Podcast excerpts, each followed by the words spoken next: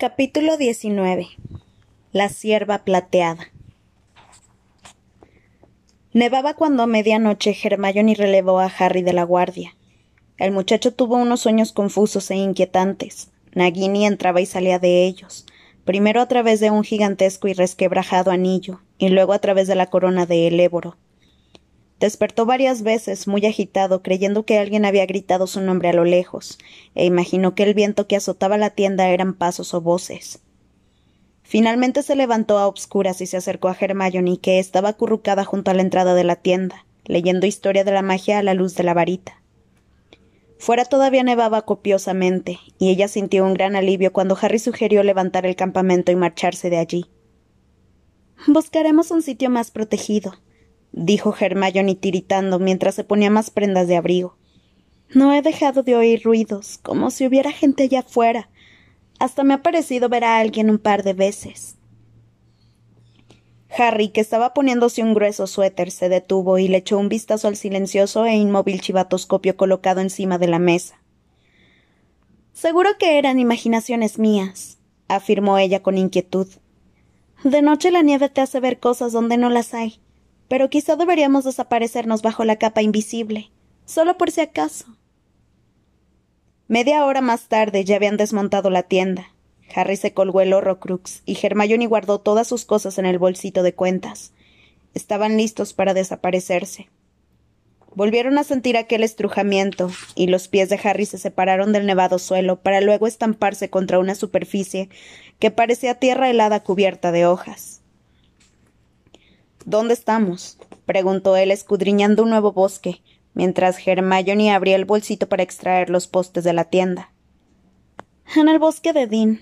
Una vez vine a acampar aquí con mis padres.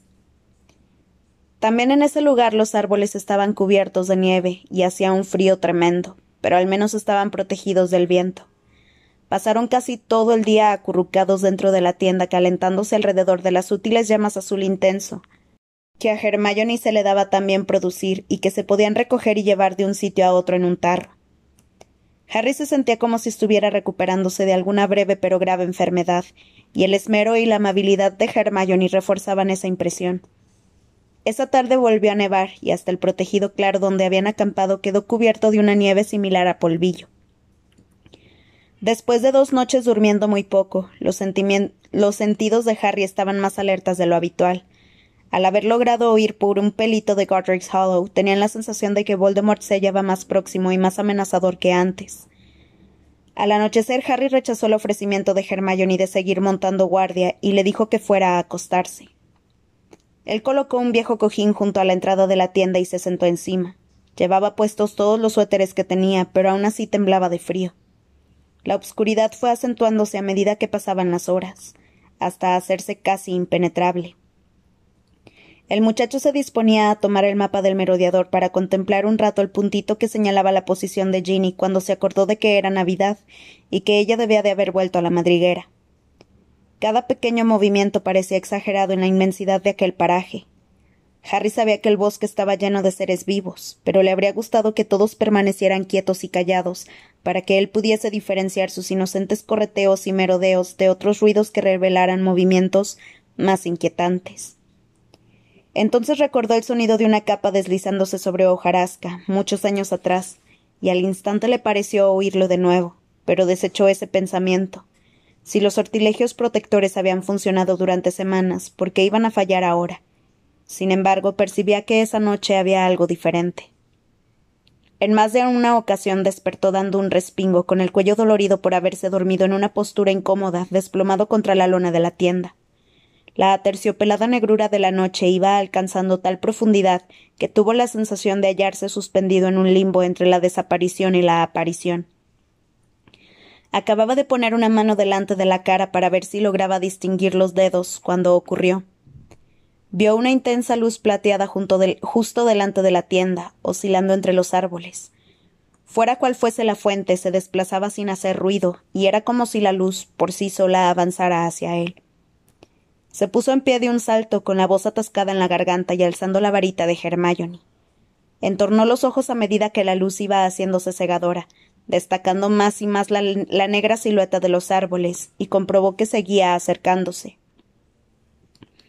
De pronto la fuente de la luz apareció por detrás de un roble. Era una cierva de un blanco plateado, luminosa como la luna y deslumbrante, que avanzaba sin hacer ruido y sin dejar huellas de cascos en la fina capa de nieve. El animal fue hacia él con la hermosa cabeza en alto, y el muchacho distinguió sus enormes ojos de largas pestañas. Miró a la criatura maravillado, aunque no por su rareza, sino por su inexplicable familiaridad. Tuvo la impresión de que esperaba su llegada, pero había olvidado que habían acordado encontrarse. El impulso de llamar a gritos a Hermione tan fuerte un instante antes desapareció. Estaba convencido de que aquella sierva, una hembra de gamo, había ido allí únicamente por él. Sí, habría puesto la mano en el fuego por ello. Se miraron el uno al otro largamente, y luego el animal dio media vuelta y se alejó. No te vayas, suplicó el muchacho con la voz ronca después de tanto rato sin hablar. Vuelve. La criatura continuó alejándose con parsimonia entre los árboles y los troncos dibujaron gruesas franjas negras sobre el resplandor. Harry, tembloroso, vaciló un segundo. Su sentido de la prudencia le decía que podía tratarse de un truco, un señuelo, una trampa, pero la intuición, la irresistible intuición, le decía que aquello no era magia obscura, de modo que decidió seguir a la sierva. La nieve crujía bajo sus pies, pero el animal no hacía ruido alguno al pasar entre los árboles porque solo era luz. Fue adentrándose en el bosque y el chico aceleró el paso, convencido de que cuando la sierva se detuviera, le permitiría acercarse a ella. Y entonces le hablaría y su voz le diría lo que él necesitaba saber. Por fin la criatura se detuvo. Giró una vez más su hermosa cabeza hacia Harry, que echó a correr hacia ella. Había una pregunta que ardía en su interior, pero cuando despegó los labios para formularla, la sierva se desvaneció. Aunque la obscuridad se la tragó por completo, Harry tenía su refulgente imagen grabada en la retina, y eso le dificultaba la visión. Cuando cerraba los párpados se intensificaba y lo desorientaba. Entonces sintió miedo. En cambio, la presencia del animal le había dado seguridad. Lumos. susurró, y el extremo de la varita se iluminó. Aunque la huella de la sierva perdía intensidad cada vez que Harry parpadeaba, él permaneció allí de pie, escuchando los sonidos del bosque en busca de crujidos de ramitas o suaves susurros de nieve. ¿Estaban a punto de atacarlo? ¿Lo había traído aquel animal hacia una emboscada? ¿O se estaba imaginando que había alguien observándolo más allá de la zona iluminada? Levantó más la varita, pero nadie se, precipitó hacia él, ni salió ningún destello de luz verde de detrás de ningún árbol. Entonces, ¿por qué lo había guiado la sierva hasta ese lugar? Algo centelló iluminado por la varita, y Harry se volvió rápidamente, pero lo único que vio fue una pequeña charca helada, cuya resquebrajada y negra superficie brilló cuando él levantó más el brazo para examinarla. Caminó hacia la charca con cuidado y atisbó el interior. El hielo reflejó su distorsionada silueta y la luz de la varita. En el fondo, Bajo la gruesa y empañada capa de hielo gris brillaba otra cosa, una gran cruz de plata. Le dio un vuelco al corazón. Se dejó caer de rodillas en la orilla e inclinó la varita para que su luz llegara hasta el fondo. Vio un destello rojo intenso, una espada con relumbrantes rubíes en la empuñadura. La espada, la espada de Gryffindor yacía en el fondo del agua. Casi sin respirar el muchacho se quedó mirándola fijamente. ¿Cómo era posible? ¿Cómo podía haber acabado en el fondo de la charca de un bosque tan cerca del sitio donde ellos habían acampado? Habría sido atraída Hermione hasta allí por una magia desconocida, o la sierva, sin duda un patronus, sería una especie de guardiana de aquel lugar. ¿Habría depositado alguien la espada en la charca después de que llegaran ellos precisamente porque estaban allí? En ese caso, ¿dónde estaba aquel que quería darle la espada a Harry? Dirigió una vez más la varita hacia los árboles y arbustos de los alrededores en busca de una silueta humana, del destello de un ojo, pero no vio nada. Aun así, el temor aligeró un poco su euforia cuando volvió a fijarse en el arma que reposaba en el fondo del agua helada. La apuntó con la varita y murmuró Aquio espada. Pero la espada no se movió, aunque Harry tampoco confiaba en que lo hiciera. Si hubiera querido que fuera así de fácil, no la habría encontrado bajo el agua, sino en el suelo y la habría tomado sin más. Se puso a andar alrededor del círculo de hielo tratando de recordar cada detalle de la última vez que la espada se le había entregado. Entonces él estaba amenazado por un gran peligro y había, y había pedido ayuda. Ayúdame, murmuró, pero el arma siguió donde estaba, indiferente e inmóvil. Echó de nuevo a andar y recordó lo que le había dicho Dumbledore la última vez que recuperó la espada. Solo un verdadero miembro de Gryffindor podría haber sacado esto del sombrero Harry. ¿Y cuáles eran las cualidades que, definían a un miembro de Gryffindor? Una vocecilla interior le contestó. Lo que distingue a un miembro de Gryffindor es su osadía, su temple y su caballerosidad. Se detuvo y dio un largo suspiro. El vaho de su aliento se dispersó rápidamente en contacto con la fría atmósfera. Ahora sabía qué tenía que hacer, e incluso también lo que iba a pasar, todo desde el momento en que había atisbado la espada a través del hielo. Volvió a echar un vistazo a los árboles de los alrededores, pero sabía que nadie lo atacaría. Si hubiera allí algún enemigo ya habría tenido ocasión de hacerlo mientras él caminaba solo por el bosque o examinaba la charca. Después de haber llegado a esta conclusión, si se demoraba se debía únicamente a que dar el siguiente paso era muy desalentador. Con dedos temblorosos fue quitándose las diversas capas de ropa que llevaba puestas. Se preguntó, casi con arrepentimiento, qué tendría que ver la caballerosidad con todo aquello, a menos que se considerara como tal no haber llamado a ni para que realizara lo que estaba a punto de hacer él.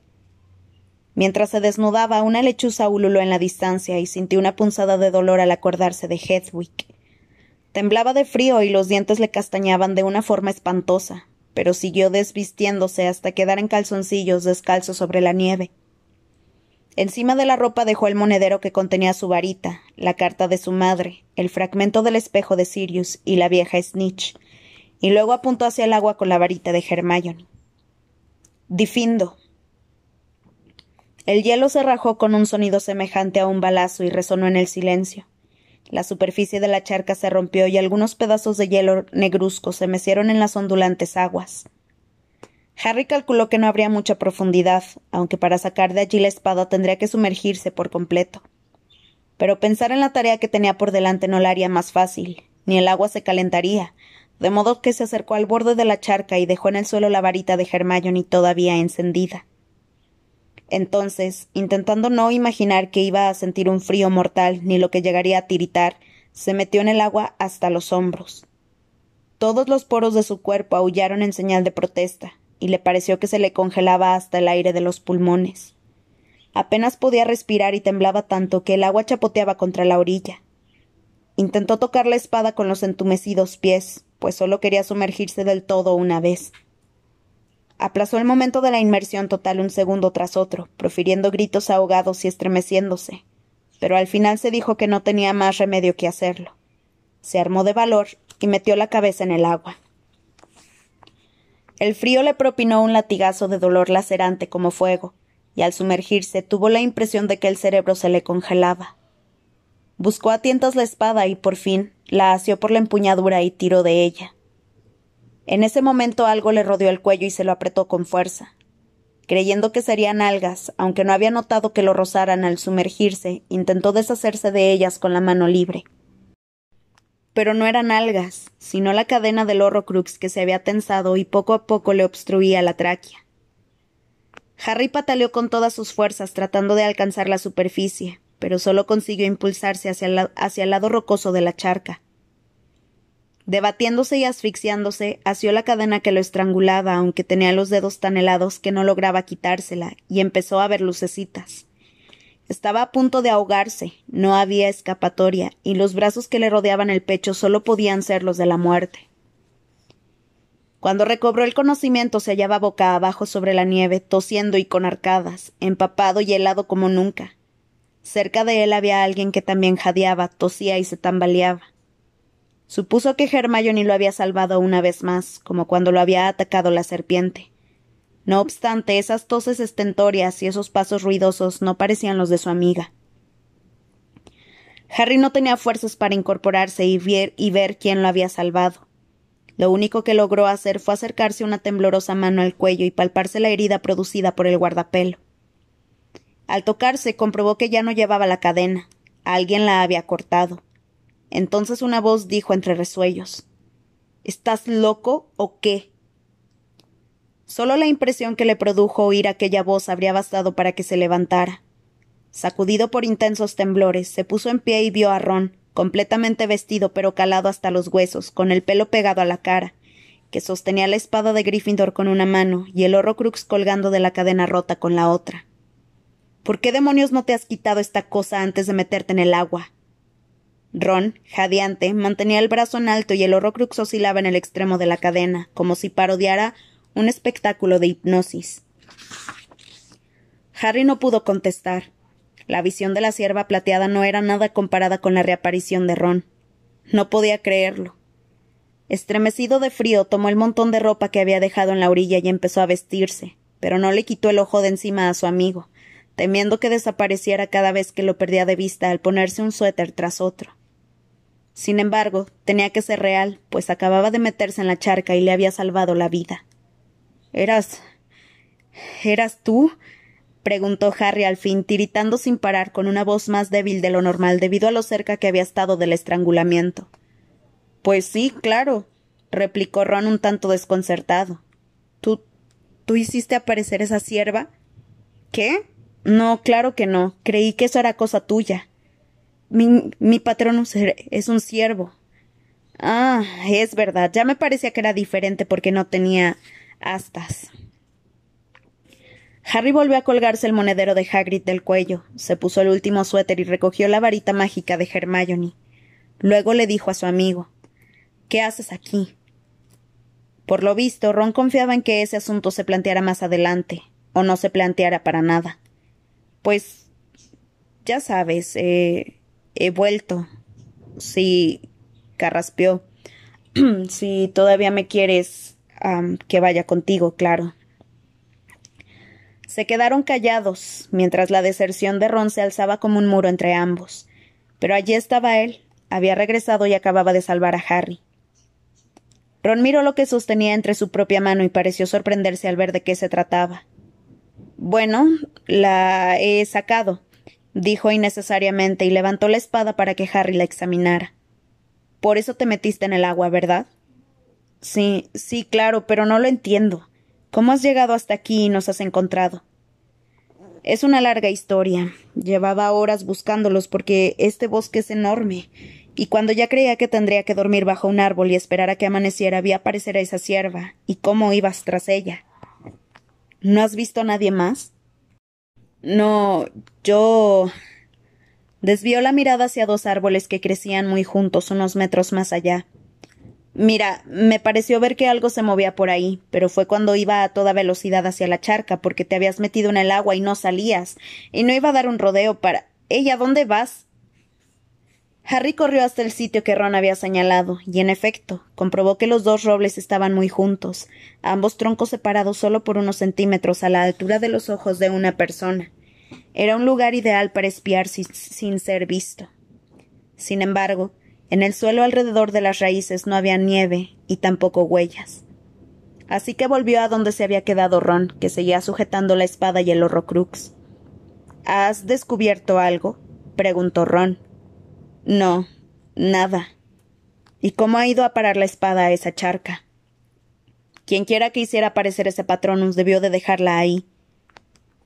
Observaron la, ornamentada espada de plata, cuya empuñadura con rubíes incrustados brillaba un poco, un poco a la luz de la varita de Hermione. ¿Crees que es la auténtica? quiso saber Ron. Solo hay una forma de averiguarlo, ¿no crees? El Horrocrux todavía oscilaba en el extremo de la cadena y palpitaba ligeramente. Harry sabía que lo que había dentro del guardapelo volvía a estar agitado, pues había notado la presencia de la espada e intentaba acabar con él para que no la tomara. De modo que aquel no era momento de ensarzarse en discusiones, sino de destruir el Horrocrux de una vez por todas. Manteniendo la varita de Hermione en alto, escudriñó alrededor hasta ver lo que buscaba, una roca plana junto a un sicomoro. Ven, le, indicó a Ron y echó a andar. Limpió la nieve, limpió de nieve la roca y tendió una mano para que su amigo le diera el horrocrux. En cambio, cuando Ron quiso entregarle la espada, negó con la cabeza y le dijo No, tienes que hacerlo tú. ¿Yo? Ron se quedó perplejo. ¿Por qué? Porque tú has sacado la espada de la charca. Pero no se lo ofrecía por amabilidad ni por generosidad, sino porque estaba convencido de que Ron tenía que blandir la espada, del mismo modo que supo que la sierva era inofensiva. Al menos Dumbledore le había enseñado algo sobre ciertas clases de magia y el incalculable poder de determinados actos. Mira, yo lo abro y tú le clavas la espada, propuso. Pero rápido, ¿de acuerdo? Porque eso que hay dentro intentará defenderse. Recuerda que el trozo de Riddle que había en el diario pretendió matarme. ¿Cómo vas a abrirlo? preguntó Ron aterrado. Voy a pedirle que se abra y se lo diré en Parcel. Esta respuesta le salió con tanta facilidad que pensó que la sabía de antemano, aunque quizá había sido necesario su reciente enfrentamiento con Nagini para darse cuenta de ello. Al observarla esa en forma de serpiente con relucientes piedras verdes incrustadas, se, se dijo que resultaba fácil visualizarla como una diminuta serpiente enroscada sobre la fría roca. No. Exclamó Ron. No, no lo abras. En serio. ¿Por qué no? Librémonos de una vez de este maldito objeto. Hace meses que no puedo, Harry, te lo digo en serio, hazlo tú. Pero ¿por qué? Porque me afecta mucho, chilló Ron apartándose de la roca. Es superior a mis fuerzas. No pretendo justificar mi actitud, Harry, pero a mí me afecta mucho más que a ti o a Hermione. Cuando lo llevaba colgado del cuello me hacía pensar cosas, cosas que me venían a la mente sin motivo y lograban que todo me pareciera mucho peor. No sé explicarlo. Cuando me lo quitaba se me pasaba, pero luego tenía que volver a colgarme ese condenado trasto y. No puedo, Harry. Había retrocedido arrastrando la espada y negaba con la cabeza. Si puedes, afirmó Harry. Claro que puedes. Acabas de recuperar la espada y sé que tienes que utilizarla tú. Por favor, deshazte del guardapelo, Ron. El hecho de oír su nombre de pila actuó como un estimulante. El chico tragó saliva y respirando afanosamente por la larga nariz dio unos pasos hacia la roca. Está bien, se dio con voz ronca. Indícame cuándo. Voy a contar hasta tres, anunció Harry, y miró de nuevo el guardapelo. Entornó los ojos y se concentró en la letra S, imaginando una serpiente mientras el contenido de aquel objeto se movía como una cucaracha atrapada. Habría sido fácil compadecerse de aquella cosa, de no ser porque a Harry todavía le escocía el corte que le había hecho en el cuello. Uno, dos, tres. Ábrete. La última palabra en lengua parcel fue una mezcla de silbido y gruñido, y las portezuelas doradas del guardapelo se abrieron con un débil chasquido. Tras cada una de las dos ventanitas de cristal que había dentro parpadeaba un ojo vivo, obscuro y hermoso como los de Tom Riddle, antes de que él los volviera rojos y con pupilas como rendijas. Clávala. exigió Harry sujetando el guardapelo sobre la roca. Con manos temblorosas Ron levantó la espada y su punta pendió sobre aquellos ojos que giraban frenéticos, mientras Harry sostenía con firmeza el guardapelo preparado para lo que pudiera pasar e imaginando cómo brotaba ya la sangre de las pequeñas ventanas vacías. Entonces, una voz silbó desde afuera del Horrocrux. He visto tu corazón y me pertenece. No le hagas caso, exclamó Harry con dureza. Clávasela. He visto tus sueños y tus miedos, Ronald Weasley. Todo cuanto deseas es posible, pero también todo lo que temes es posible. Clávasela. gritó Harry, y su voz resonó entre los árboles. La punta de la espada osciló mientras Ron bajaba la vista hacia los ojos de Riddle. Siempre ha sido el menos querido por una madre que ansiaba tener una hija, y ahora el menos querido por la chica que prefiere a tu amigo. Siempre el segundón, eternamente eclipsado. Clávasela ya, Ron. bramó Harry. Notaba el temblor del guardapelo en la mano y temía lo que pudiera pasar. Ron levantó la espada un poco más y los ojos de Riddle despidieron un brillo escarlata. En ese momento, de los ojos que reposaban en ambas ventanitas del guardapelo brotaron, como dos grotescas burbujas, las cabezas de Harry y Hermione extrañamente distorsionadas. Ron dio un grito y retrocedió asustado al mismo tiempo que las dos figuras emergían, primero el torso, luego la cintura, por último las piernas, hasta quedar de pie sobre el guardapelo, juntas como dos árboles con una raíz común, oscilando ante Ron, y el verdadero Harry que había soltado el guardapelo porque de pronto le quemó como si estuviera el rojo vivo. Ron. gritó, pero el falso Harry habló con la voz de Voldemort y Ron lo contempló fascinado. ¿Para qué has vuelto? Estábamos mejor sin ti, más felices sin ti, contentos con tu ausencia, y nos reíamos de tu estupidez, de tu cobardía, de tu presunción. Sí, de tu presunción, terció la falsa Hermione más hermosa y también más terrible que la verdadera. Riendo con socarronería, se balanceaba ante Ron, quien, presa del horror, se había quedado paralizado con la espada colgándole inerte a un costado. ¿Quién se fijaría en ti? ¿Quién iba a fijarse jamás en ti cuando a tu lado estaba Harry Potter? ¿Qué has hecho tú comparado con lo que ha hecho el elegido? ¿Quién eres tú comparado con el, con el niño que sobrevivió? Clávasela, Ron, clávasela. gritó Harry, pero Ron no se movió. El muchacho mantenía los ojos muy abiertos, y en ellos se reflejaban el falso Harry y la falsa Hermione, de ojos de un rojo brillante, cabellos arremolinados como las llamas, y voces que entonaban un maligno dueto. Tu madre, se mofó él mientras ella reía burlona. Confesó que me habría preferido a mí como hijo y habría estado encantada de cambiarte por ¿Quién no iba a preferirlo a él? ¿Qué madre te escogería a ti? No eres nada, nada, nada comparado con él. Canturrió ella, y estirándose como una serpiente se enroscó alrededor de él, lo abrazó estrechamente y sus labios se encontraron. Ron los contemplaba con profunda angustia, aunque le temblaban los brazos, levantó la espada cuanto pudo. Hazlo, Ron, rugió Harry, y le pareció atisbar un destello rojo en los ojos de su amigo, que lo miró. Ron. La espada centelló y cayó de golpe. Harry dio un salto para apartarse y se oyó un fuerte sonido metálico y un largo e interminable grito. A pesar de haber resbalado en la nieve, giró en redondo con la varita en alto, preparado para defenderse, pero no había nada contra lo que pelear. Las monstruosas versiones de Harry y Hermione habían desaparecido y solo quedaba Ron, que con la espada pendiendo de su mano contemplaba los restos del guardapelo esparcido sobre la roca. Harry, sin saber qué decir o hacer, se aproximó lentamente a su amigo, que resoplaba al respirar y ya no tenía los ojos rojos, sino azules como siempre, aunque llorosos. Fingiendo no darse cuenta de ello, Harry se agachó y recogió el destrozado Horrocrux. La espada había atravesado el cristal de las dos ventanitas, y los ojos de Riddle habían desaparecido. El manchado forro de seda del guardapelo aún humeaba ligeramente. Aquello que vivía en el Horrocrux se había esfumado, y su último acto de maldad había consistido en torturar a Ron.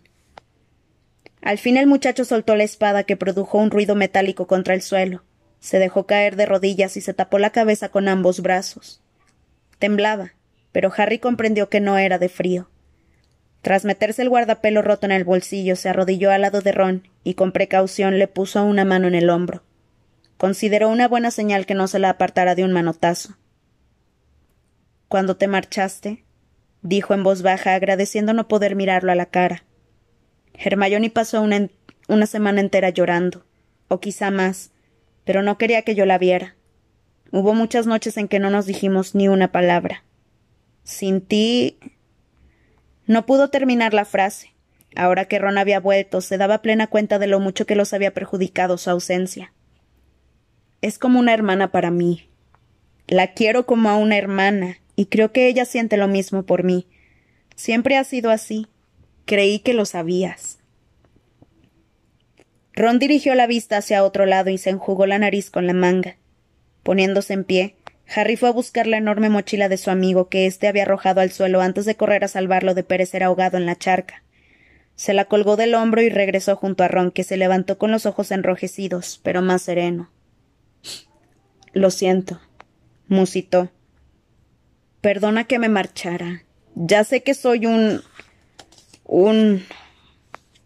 Paseó la mirada por la penumbra de alrededor como si esperara encontrar allí una palabra lo bastante denigrante para describirse. Lo que has hecho esta noche lo compensa con creces, afirmó Harry. ni más ni menos que recuperar la espada, acabar con el Horrocrux y salvarme la vida. Suena más espectacular de lo que ha sido en realidad, farfulló Ron. Suele ocurrir así. Hace años que intento explicártelo. Se acercaron al mismo tiempo y se abrazaron. Harry estrujó la espalda de la chaqueta de Ron todavía empapada, y cuando se separaron dijo Y ahora tenemos que encontrar la tienda. Pero no les fue difícil. Pese a que la caminata por el obscuro bosque tras la sierva le había parecido muy larga, al llevar a Ron a su lado el trayecto de regreso le resultó breve. Harry estaba deseando despertar a Hermione y entró en la tienda con el corazón acelerado por la emoción, mientras que Ron se rezagó un poco. Comparado con la temperatura de la charca o el bosque, allí dentro hacía un calor delicioso. La única iluminación la proporcionaban las llamas azules turquesa que seguían danzando en un cuenco que había en el suelo. Hermione dormía profundamente acurrucada bajo las mantas, y no se movió hasta que Harry la llamó varias veces por su nombre. Hermione. Hermione.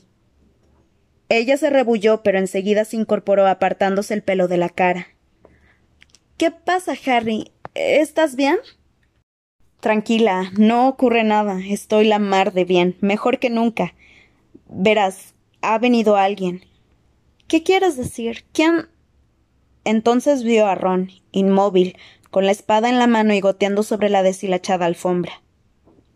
Harry se retiró a un rincón obscuro, se descolgó la mochila de su amigo e intentó confundirse con la lona de la tienda. Hermione se levantó de la litera y con la boca entreabierta y los ojos como platos avanzó como una sonámbula sin apartar la vista del pálido semblante de Ron hasta que, hasta que se detuvo frente a él. El chico esbozó una tímida sonrisa y levantó un poco los brazos. Ella se abalanzó sobre él y empezó a propinarle puñetazos por todo el cuerpo. ¡Au! ¡Au! ¡Ay! pero qué au, Hermione. ¡Au! Eres tonto de remate, Ronald Weasley. Subrayaba cada palabra con un golpe. Ron retrocedió, protegiéndose la cabeza, pero ella lo persiguió. Vienes aquí, después de semanas y semanas. ¿Dónde está mi varita? Parecía dispuesta a arrancársela a Harry de las manos, y el muchacho reaccionó de manera instintiva. Protego, el escudo invisible se lanzó entre Ron y Hermione, y la potencia del hechizo hizo caer a la chica hacia atrás. Escupiendo para quitarse el pelo de la cara, ella se levantó de un salto. Hermione, gritó Harry. Tranquilízate. No pienso tranquilizarme, gritó ella. Harry nunca la había visto perder las casillas de ese modo, parecía enloquecida. Devuélveme la varita. Devuélvemela.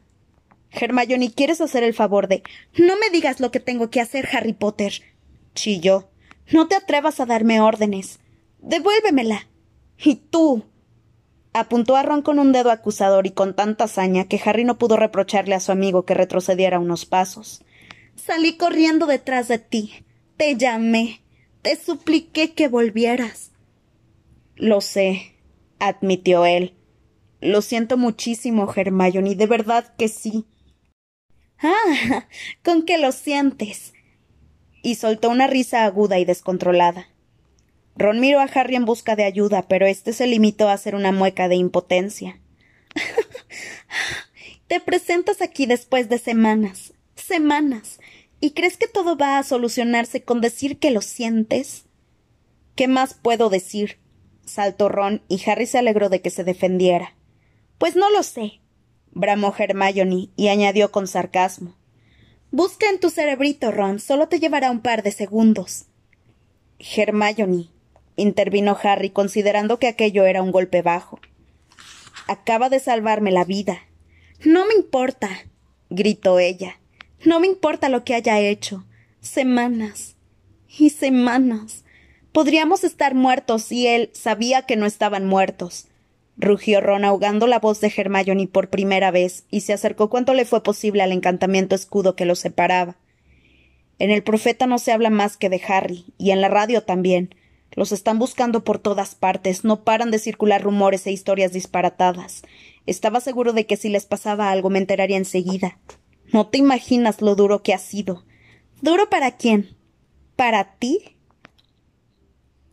La voz de Hermione sonaba tan aguda que si seguía así solo la, oirían los murciélagos. pero había alcanzado tal nivel de indignación que se quedó momentáneamente sin habla, y Ron no desaprovechó la ocasión. Quise volver nada más desaparecerme, pero tropecé con una banda de carroñeros y no podía ir a ninguna parte. ¿Una banda de qué? preguntó Harry mientras Hermione se dejaba caer en una butaca, con los brazos y las piernas tan fuertemente cruzados que daba la impresión de que tardaría años en separarlos. Carroñeros. Están por todas partes. Son bandas que ganan la vida atrapando a hijos de muggles y traidores a la sangre. El Ministerio ha ofrecido una recompensa por cada individuo capturado. Como yo iba solo y estoy en edad escolar, se emocionaron mucho porque creyeron que era un hijo de muggles huido. Como sea, así que tuve que inventarme una historia para que no me llevaran al ministerio. ¿Y qué les dijiste? Que eres tan Shumpike. Fue la primera persona que se me ocurrió. ¿Y se lo creyeron? No eran muy listos, que digamos. Había uno que sin duda era medio troll. Si, si supieras cómo olía. Ron le echó una ojeada a Hermione confiando en que se ablandara un poco con aquel comentario humorístico, pero ella seguía malcarada y abrazada a sí misma. En fin, se pusieron a discutir si yo era Stan o no y organizaron una bronca. La verdad es que fue un poco patético, pero de cualquier forma ellos eran cinco y me habían quitado la varita. Entonces dos de ellos empezaron a pelearse, y mientras los otros estaban distraídos, conseguí darle un puñetazo en el estómago al que me sujetaba. Le quité la varita, desarmé al tipo que tenía la mía y me desaparecí. La lástima fue que no lo hice muy bien y volví a sufrir una despartición. Levantó la mano derecha para mostrarles las dos uñas que le faltaban, y Hermione arqueó las cejas con frialdad. Por fin aparecí a unos kilómetros de donde estaban ustedes, pero cuando llegué a esa parte de la ribera en que habíamos acampado, ya se habían ido. Vaya, qué historia tan impresionante le espetó Hermione con la altivez que empleaba cuando quería hacer daño. Debías de estar muerto de miedo. Entre tanto, nosotros fuimos a Godric's Hollow y déjame pensar. Hmm, ¿Qué nos pasó allí, Harry? Ah, sí, claro. Apareció la serpiente de quien tú sabes, que estuvo a punto de matarnos. Y luego llegó el propio quien tú sabes, y escapamos por un pelito. ¿Cómo dices? repuso Ron boquiabierto, mirando alternativamente a ambos pero ella no le hizo caso. Imagínate, Harry, ha perdido dos uñas, pobrecito. Eso sí que minimiza nuestros nuestros padecimientos, ¿verdad? Hermione, dijo Harry con calma. Ron acaba de salvarme la vida, repitió. Ella fingió no oírlo de nuevo y fijando la vista en un punto lejano continuó. Pero lo que más me gustaría saber es cómo nos has encontrado. Es muy importante. Cuando lo sepamos podremos estar seguros de que no recibiremos más, visitas indeseadas.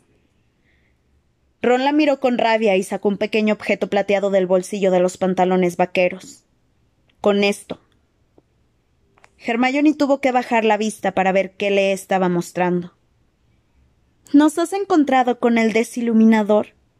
dijo, tan sorprendida que olvidó mostrarse fría y altiva. No sirve solo para encender y apagar las luces, ¿saben? Explicó Ron. No sé cómo funciona ni por qué pasó cuando pasó y no en otro momento, porque he estado deseando regresar desde que me marché. Pero el día de Navidad, muy temprano, estaba escuchando la radio y oí. Bueno, te oí a ti. ¿Me oíste por la radio? preguntó ella con incredulidad.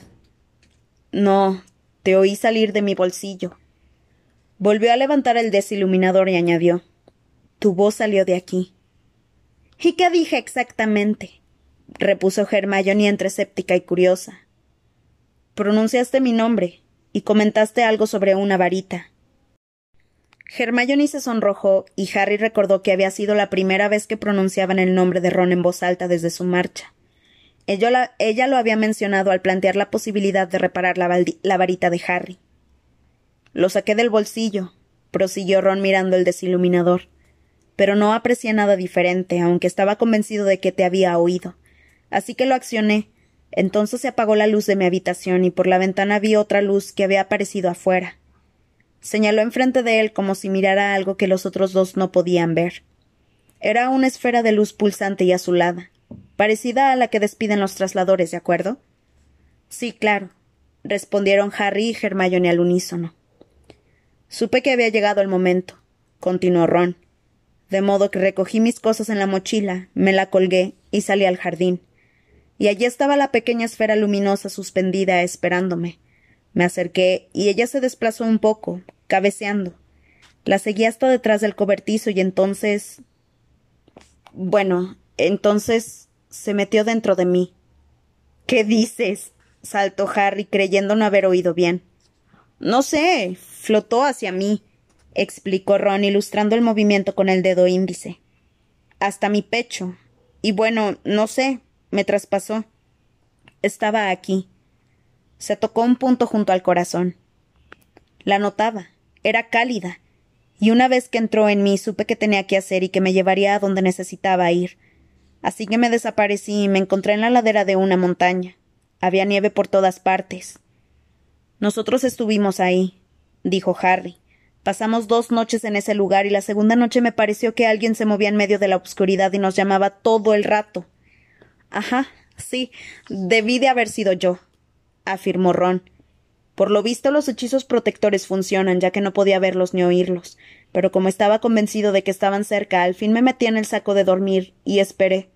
Pensé que no les quedaría más remedio que dejarse ver al recoger la tienda. Pero no fue así, dijo Hermione.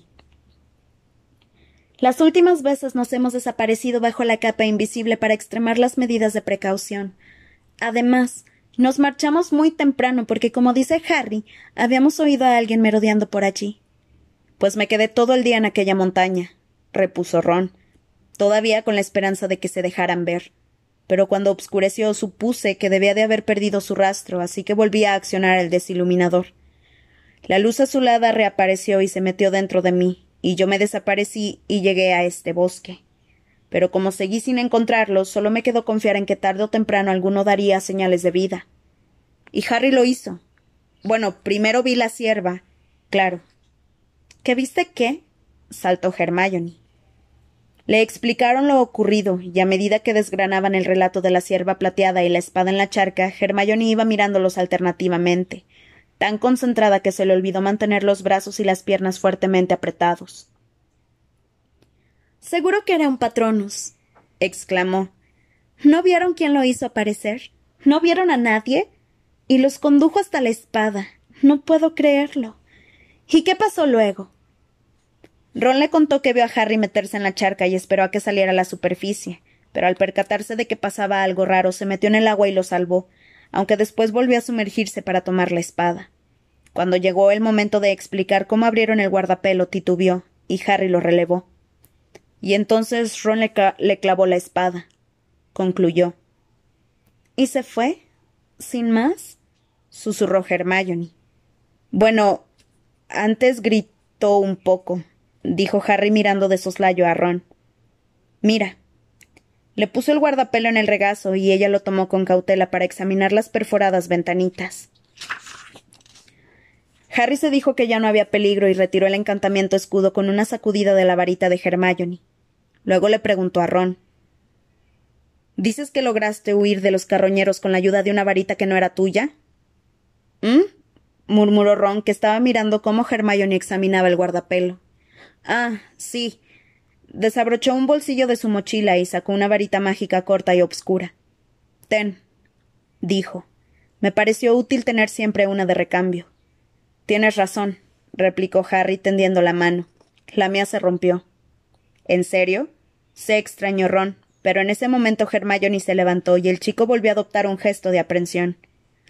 Ella metió el horrocrux en el bolsito de cuentas, volvió a subir a la litera y se acostó sin decir una palabra más. Entonces Ron le pasó a Harry la varita nueva. Creo que esa actitud de Hermione era lo mínimo que podías esperar, murmuró Harry. Sí, en efecto, habría podido ser mucho peor. ¿Te acuerdas de aquellos canarios que me arrojó una vez? Todavía no lo he descartado del todo, dijo la amortiguada voz de Hermione desde debajo de las mantas, y Harry vio que Ron sonreía tímidamente mientras sacaba su pijama granate de la mochila.